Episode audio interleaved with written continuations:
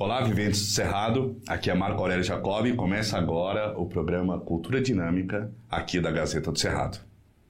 Uma ideia que partiu da nossa editoria de Cultura Dinâmica, a qual a gente mostrava todas as ações de cultura no estado, na região, no Brasil e até internacional. E a gente está trazendo agora alguns entrevistados para falarem com vocês pessoalmente, principalmente os que têm algum trabalho para mostrar. Então, vamos trazer músicos, artistas, eh, diretores, atores, intérpretes e todos os artistas que compõem aqui o arcabouço do nosso estado Tocantins e além, quem tiver de passagem também pode ser convidado para participar aqui do Cultura Dinâmica. Eu tive a oportunidade de, há umas semanas atrás, assistir a um show de blues aqui em Palmas um show sensacional. Foi lá no Blackbird, que é um espaço é, de também apresentações lançamento de livros, que eu também já tive é, presenciando lá o lançamento do livro do Macage, lá de Paraíso. E eu estou nesse momento com um bluesman brasileiro, raiz tocantinense, que morou aqui, mas hoje já não mora mais. E eu vou perguntar para ele isso. Estamos aqui com o Sandino Lone Bear Blues. Seja bem-vindo, Sandino. Obrigado por ter aceitado esse convite. Obrigado, Marco. Maravilha. A gente está com ele porque Palmas não tem muitas opções, diferentes tipos de música. E quando eu vi o show de blues aqui em Palmas, eu fiquei é, muito feliz. Fui lá conferir. Realmente um material muito bom. E eu queria te perguntar pelo básico, né? Aonde que você, como que surgiu o seu gosto por blues, né? Como é que você é, começou com essa é, alinhando é, esse estilo musical? Bom, no blues foi, na real, eu comecei quando estava morando em Taquaro Sul, foi até um, eh, mais ou menos uns 15 anos atrás, através de um amigo que tinha uns vinis, lá morava eu, meu pai e esse amigo, ele tinha esses LP de, de, de blues. Foi, e na época eu já tocava, curtia um rock and roll, um, uh, uns rock mais pesado, outros lances assim, e Daí o, o, blues foi um lance assim talvez mais calmo, assim que talvez ficando mais velho, né? Você vai ficando mais devagar e aí eu comecei a curtir o blues e também porque é um estilo bacana para tocar solo como com banda e soa bem. Entendi, mas você é tocantinense mesmo? Sou, sou de Gurupi. Eu nasci em Gurupi. Hum, daí mudei aqui no Tocantins, morei um tempo em Sul quando tinha uns 18 anos. Daí mudei um bocado aqui no Brasil, viajei pelo Brasil, pelo Sul, América do Sul. Mas sempre tocando, é isso? Você conseguia era, era, era, viajar e viver e tocar, é isso? Sim, na, na, no começo eu fazia artesanatos. Eu comecei, bem na época que eu estava entrando na onda do blues, eu também comecei a fazer artesanatos do, com tear mapuche, tear chileno. Cintos. Um TA chileno. Sim. Aqueles manuais que vai trançando. É, um TA bem antigo, assim, do, dos índios Mapuche. Tinha um TA primitivo. Daí eu comecei a viajar com vendendo esses trampos, né? Igual, igual que eles chamam tem gente que chama de hippie, tem uns aí que chama maluco de BR.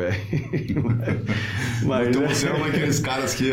Mas você levava o violão junto? O violão, o teatro? Violão, levava o teatro cachorrinho, Não. não. Só fazer antes e sair a viagem. Não, eu, eu tinha um carro na. Eu levava o teatro na real. Eu tinha uma ah, Paraty, carro, eu né? tinha uma Paraty 94. E aí foi nela que eu viajei um bocado. Daí eu parei com o TA e fiquei só na. Comecei a tocar na rua até lá na, acho no Rio Grande do Sul, que comecei a apresentar mais na rua. Foi daí que eu comecei a viajar mais, que aí eu às vezes eu cansava da cidade, falar, cansei daqui, vou para a próxima. E aí já podia ir para a próxima e, e, começar alguma coisa nova, se for um lugar bom para na rua, vamos ser mais receptivo. E foi daí que eu comecei a viajar assim, mais intensamente, até porque eu também queria ver mais quando eu tinha quando você é mais novo, né, você tem energia, você quer sair, desbravar. Conhecer o mundo, né? E a música é um negócio bom para fazer isso, né? A arte, é, assim, tem muitos, um, é um dos, vamos dizer, das profissões que permite, né? Permite você de viajar. As características do artista Mambembe, né? Que, que vai de cidade em cidade fazendo as apresentações, né? É, é, não, esse é, esse é o, eu acho que eu tenho sorte de, de, de de ter escolhido essa profissão, ou essa profissão que me escolheu, vamos dizer, sei lá. Ah, então tive essa, a chance de ver alguns outros lugares e conhecer outros músicos também, outras pessoas e aprender daí também, né? Então, muitos músicos você conheceu, mas agora, é, depois de ter rodado o Brasil, agora você não mora mais aqui, né? Você mora onde? Como é que, como é que funciona? Bom, eu moro na Escócia no momento, uh, tem dois anos já. Daí eu vim, depois voltei agora no Brasil, no Brasil depois de três anos por causa do Covid, não tive como voltar. Bom estar de volta aqui, dando uma suada, né? Pegando uma vitamina D no sol, lá no TEI. E, enfim, mas lá, lá eu faço blues. Mas então, em termos de, de, de questão de sobreviver de música, você acha que é mais fácil sobreviver de música lá do que aqui no Brasil? Quais são as diferenças? Cara, é uma, boa pergunta. Uh, aqui no Brasil, depende, o Brasil também é um país grande, né? É maior do que a Europa. Então, tem, depende do que você toca e onde você está, onde você mora, né? Dependendo do estilo. Mas eu acho que o mais difícil que eu acho no Brasil é, é comprar uns instrumentos. Como músico, você dá para fazer uma grana aqui e tal, mas você, quando você vai comprar os equipamentos e tal, a gasolina que tá caro também, né? Você precisa dirigir para chegar nos locais para tocar. E, então, isso depende, é, varia. Lá é bom para fazer viver de música, dá para viver de música, tanto como aqui no Brasil, mas, mas eu acredito por ter um, ser mais fácil, mais acessível comprar instrumentos musicais, vamos dizer.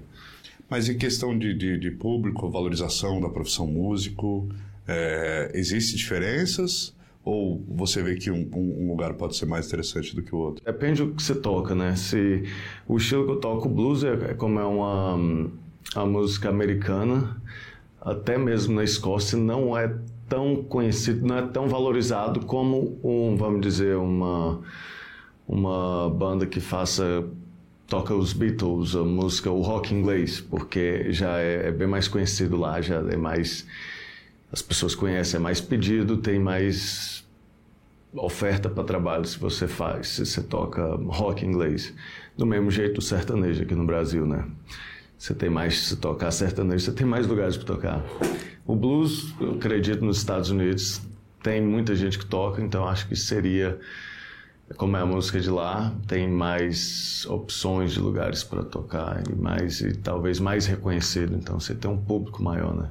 Mas aqui a gente está vendo atrás um material seu, né? Conta pra gente o que, que é esse material que você fez, que está é, muito bonito plasticamente, um lugar bacana, né?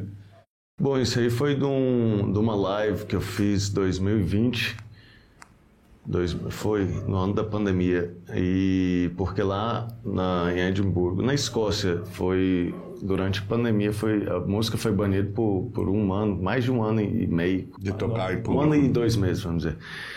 Foi banido música ao vivo.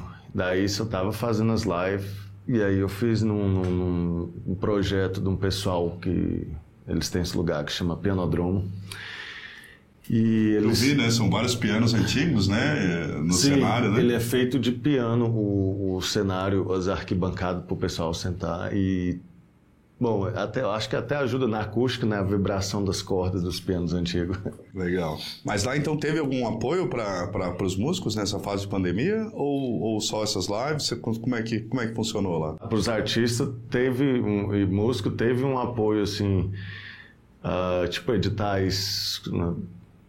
que não é bem um edital igual o que a gente tem aqui no Brasil, mas teve apoio para comprar instrumentos ou ou gravar um CD ou trabalhar para continuar trabalhando na, na, sua área como músico ou artista.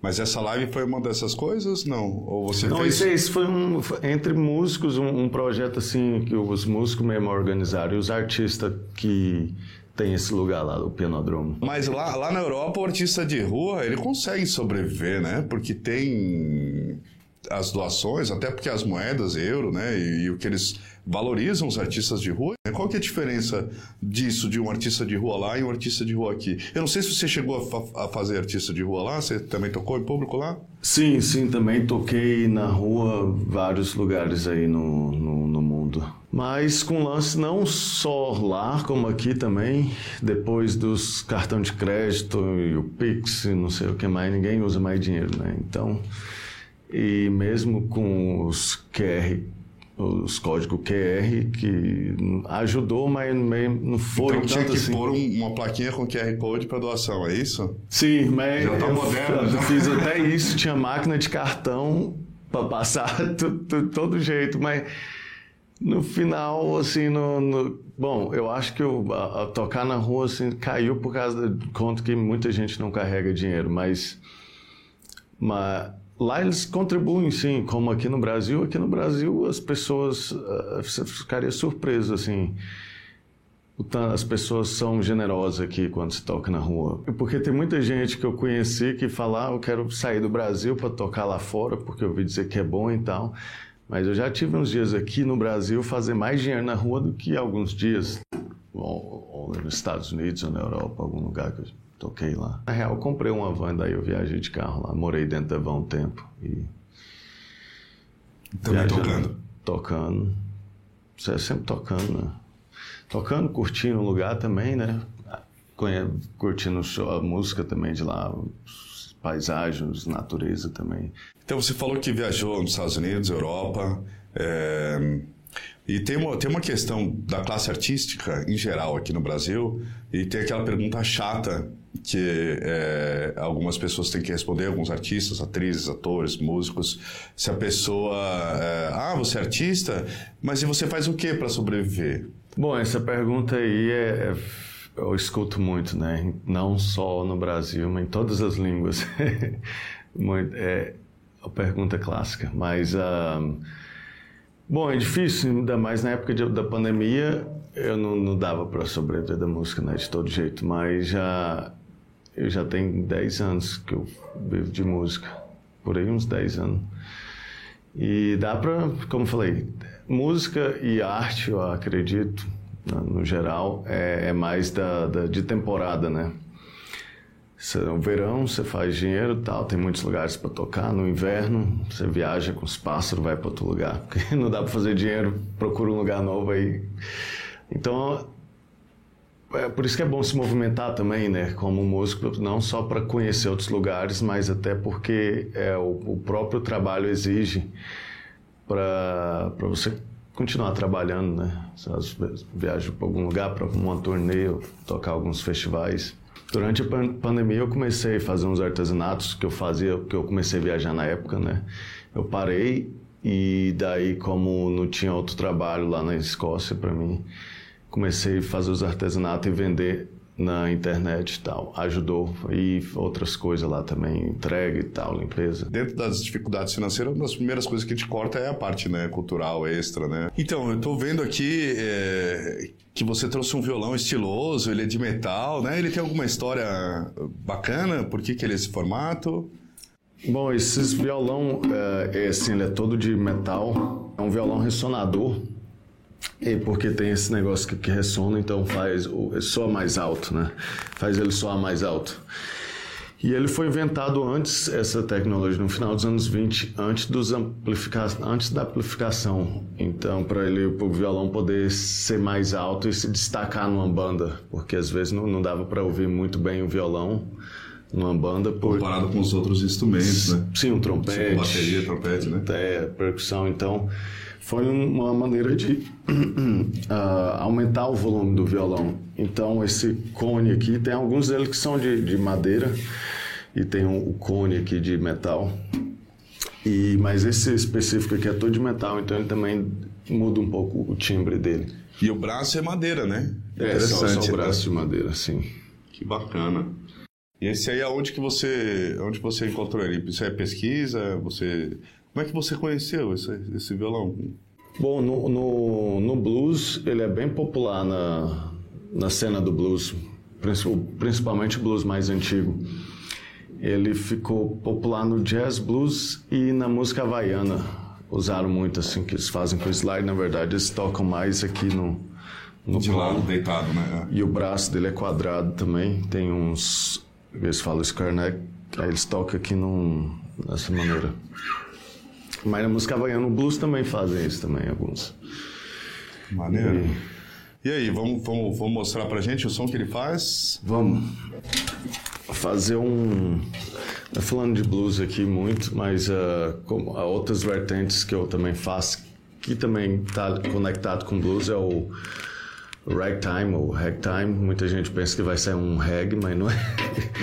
Parece o nome, mas é, é tipo um jazz. Nossa, eu vou fazer aqui que você já ouve e ouve o som do violão.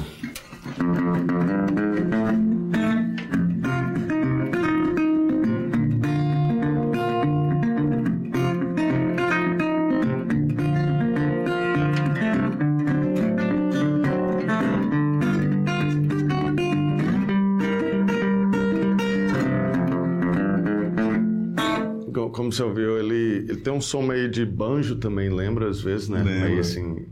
Tem um meio O assim. som é bonito, né? É, Ficou. dá uma outra, uma outra pegada, né? Parece que tá ligado numa caixa mesmo. Engraçado, né? Sim, o ressonador, esse cone aqui faz ele bem mais alto. Esse aqui é o slide que usa muito na, na música havaiana, né? Como eu falei, eles tocam mais aqui no colo, mas dá para você tocar aqui também.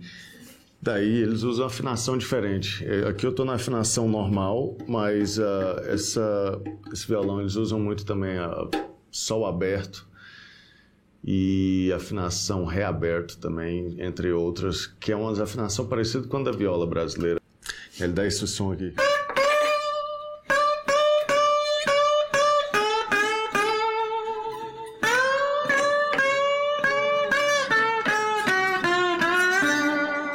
Coisa boa. Então toca um blues pra gente. Esse- essa, essa palhinha foi legal, mas dá uma outra palhinha de, de uma. Vou tocar um com a gaita aqui também. Com a gaita. Massa. É, no show que eu vi, você mandava ver ao mesmo tempo, né? É muito difícil ter essa coordenação e ainda cantava, né? Gaita, violão e cantar. É, bom, é, é prática, né?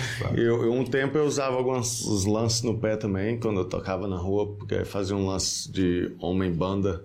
Acompanhamento, né? Se não tinha um bumbo e tudo, aquelas coisas muito grandes, uma, uma meia-lua ali, uma coisinha assim, que aí já dava mais um ritmo e, assim, ajuda até pra galera dançar, né? Se tem uma percussão. Ah, é dá dito ritmo, né? Mas eu vou fazer aqui uma.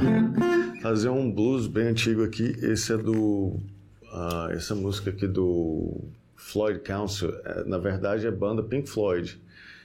Ah, se inspirou nesses dois bluseiros que era chamado Floyd Council e Pink, Pink Anderson. Foi de onde eles pegaram Pink e Floyd. Olha uma só. informação interessante aí. É, tô Então, curioso. vou fazer uma música dele. Deve ser bom, né? Porque o Deve Pink bom, Floyd porque se inspirou, se no Pink Floyd.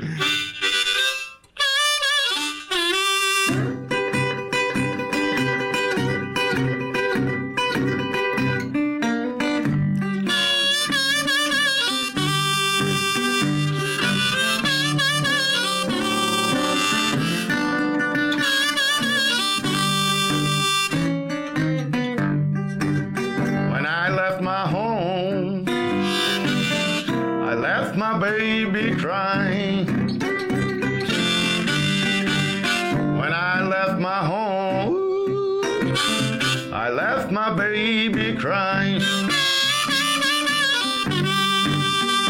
Say that you're gonna leave me, and it's sure to grieve my mind.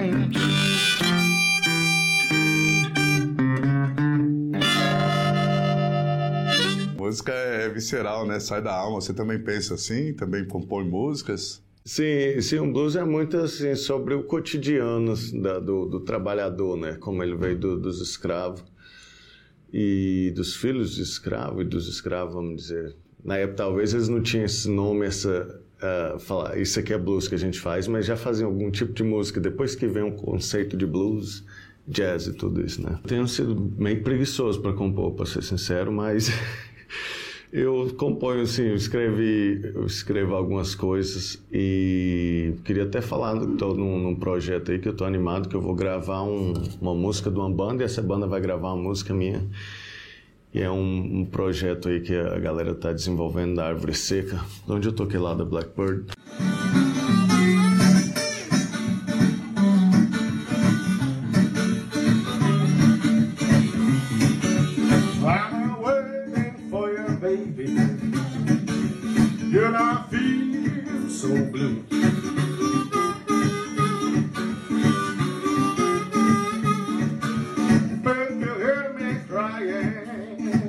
I have